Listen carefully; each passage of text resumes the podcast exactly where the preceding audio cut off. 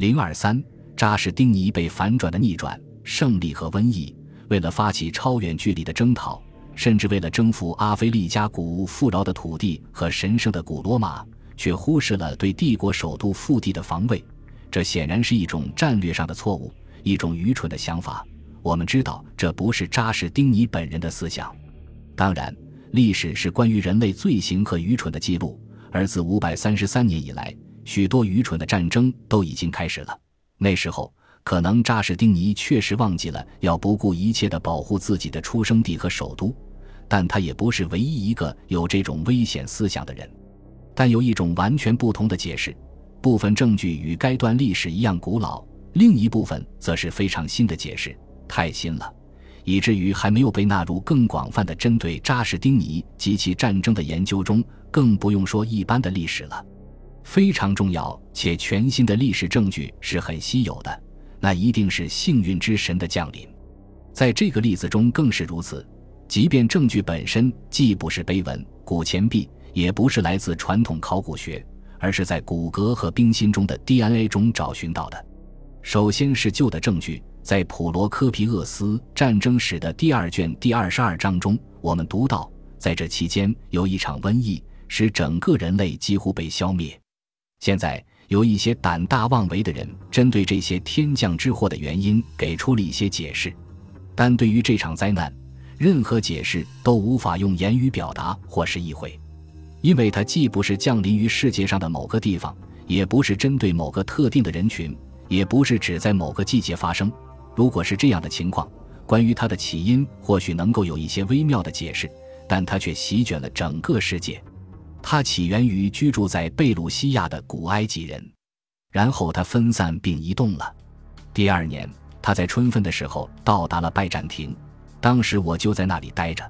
在大多数情况下，人们被疾病所困，却没有意识到即将发生的事情。他们突然发烧，而且不像平时发烧那样发热，身体的颜色和以前没有任何变化，也没有任何炎症，因此很自然的。没有一个感染了这种疾病的人认为自己会死于这种疾病，但是有些人在当天、第二天，更多的人在接下来不久的几天里，纷纷出现腹股沟腺肿胀，不只是在，也在腋下，有时还在耳朵旁边。随后，一些人陷入了深度昏迷，其他人则出现了严重的精神错乱。在某些情况下，患病者会立即死亡；在另外一些情况下，许多天之后。一些人的身上会爆发出了像小扁豆一样大的黑色脓泡，这些人甚至没有能再多活一天，全部暴毙。还有人大量的呕吐鲜血，直接见了上帝。在第二十三章中，我们了解到人口的变化。拜占庭的瘟疫持续了四个月，瘟疫最强的时期持续了大约三个月。一开始，死亡人数只比正常情况多一点，然后死亡率逐步上升。每天的死亡人数达到五千人，又再一次上升到一万人，甚至更多。三个月或者九十天，如果瘟疫最严重的时期每天死五千人，最后总数就会达到四十五万。如果我们估计每天死亡一万人，总数就会达到九十万。而普罗科皮厄斯提到的则是更高的日死亡率，由此推导出总数似乎是不可能的。作为一名历史学家，而不是辩论家。当代的研究者们通常认为它是值得信赖的，但在瘟疫的问题上，我们有两个理由来怀疑他的论述。首先，在一个没有统计数据的年代里，文本中的死亡率是没有经过详细考证的。此时，对瘟疫进行印象上的评估会造成明显的误导。在美国，当艾滋病第一次引起广泛关注时，任何读过关于艾滋病相关资料的人，永远不会想到它对人口的影响是有限的。第二个原因总是被人们反复引用，但随着结构主义研究方法的引入，对文本的研究获得了更大的共鸣。像任何聪明人一样，普罗科皮厄斯非常崇拜修昔底德，试图模仿他的用语方式，但后者距离普罗科皮厄斯的时代已经有一千年了。恰巧，修昔底德在他的第二本书中最为痛苦地描写了他那个时代的瘟疫。这显然是普罗科皮厄斯在他自己的第二本书中竭力模仿的方式，包括它的起源。据说，这种疾病起源于埃及以外的埃塞俄比亚，又蔓延至埃及，然后它突然袭击了比雷埃夫斯的居民。然后是针对症状仔细的、非常详细的描述，这正是普罗科皮厄斯意图模仿的。因此，他的论述被我们视为一种文笔练习。当然，普遍认为，这是一种流行且非常严重的疾病，不仅因为普罗科皮厄斯被研究者们深深信任。还因为其他所有现存和回顾的文献中都提到了这场大瘟疫，有些人描述了其细节，比如安提俄克的埃弗格瑞斯斯克拉斯提斯，一位受过良好教育的律师，在大瘟疫爆发前一年，也就是五百四十年，就接受了初等教育。他的妻子、女儿、孙子以及其他亲戚在后来的瘟疫爆发中去世，他自己却活了下来。约在五百九十三年。他撰写了《教会史》，其中在第五十二年描述了瘟疫的大流行。他从起源开始描述，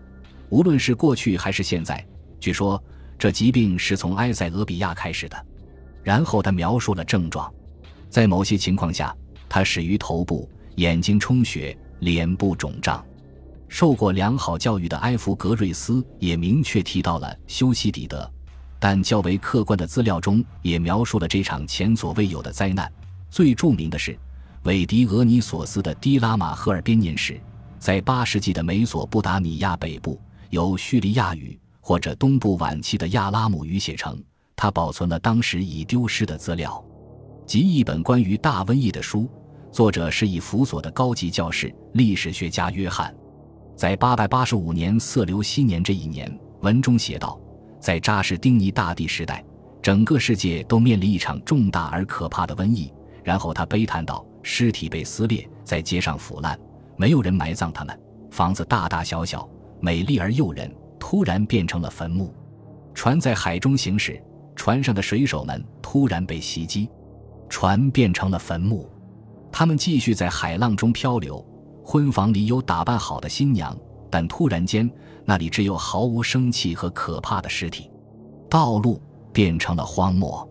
然后，这部编年史的作者列出了帝国所有受影响的省份：埃及的所有省份和巴勒斯坦，远至红海、西里西亚、米西亚、叙利亚、伊科尼姆、埃科尼姆、科尼亚、安纳托利亚中部、比特尼亚、亚洲、加拉蒂亚、卡帕多西亚。文本记录了从叙利亚到君士坦丁堡以外的色雷斯的一路上我们看到的内容：没有居民，道路上的驿站充满了黑暗和孤独，每个碰巧进入和离开的人都被吓得魂不守舍，牲畜被抛弃，在山间漫无目的地四处游荡，没有人将它们聚集在一起，成群的绵羊、山羊、牛和猪俨然成了野生动物。我们从叙利亚到色雷斯路上经过的所有国家都有充足的粮食，它们成熟立得笔直，但没有人收割它们。这不仅仅是一种文笔上的模仿，而且是真正描述了一场每天有五千人或一万人死亡的灾难，就像普罗科皮厄斯所写的那样。如果这是真的，那么这场瘟疫真的有可能在很短的时间内杀死半个帝国的人口。如果这是真的，那也将是一场制度上的灾难。当有凝聚力的军队中一半的士兵都因瘟疫伤亡时，这些部队失去的不只是一半的战斗能力，而是全部或者几乎全部。帝国军事系统中所有的组成部分——税务机构、中央行政机构、武器工厂、补给仓库、建筑队伍、船队和舰队以及陆军部队——都处在同样的困境中。人员中的幸存者更有可能因大瘟疫而四处逃散，或者需要照顾他们生病的家人，或者因休克而无法行动，或者被疾病削弱，或者仅仅是士气低落。因此，百分之五十的死亡率将导致百分之五十以上的人丧失工作能力。因此，这就是旧有的证据。如果这真的对人口结构造成了崩溃性的影响。那就可以直接解释为什么扎什丁尼统治下的拜占庭帝国军事能力从五百四十一年起急剧下降，并不可避免地破坏了他的宏伟计划。但是，旧的证据不能成为决定性的证据，因为它缺乏可信的数字。在这个基础上，它被否定。同样是历史案例，一位特别高产的现代历史学家更信赖以下文字。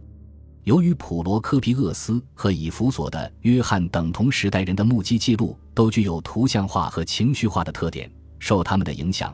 学术上的正统观念认为大瘟疫在罗马帝国国内造成了灾难性的、不可逆转的生命损失，可能多达总人口的三分之一。在君士坦丁堡和其他巨大且残缺的城市中，损失甚至更多。最重要的是，它必须被正视为一种解释。本集播放完毕，感谢您的收听，喜欢请订阅加关注，主页有更多精彩内容。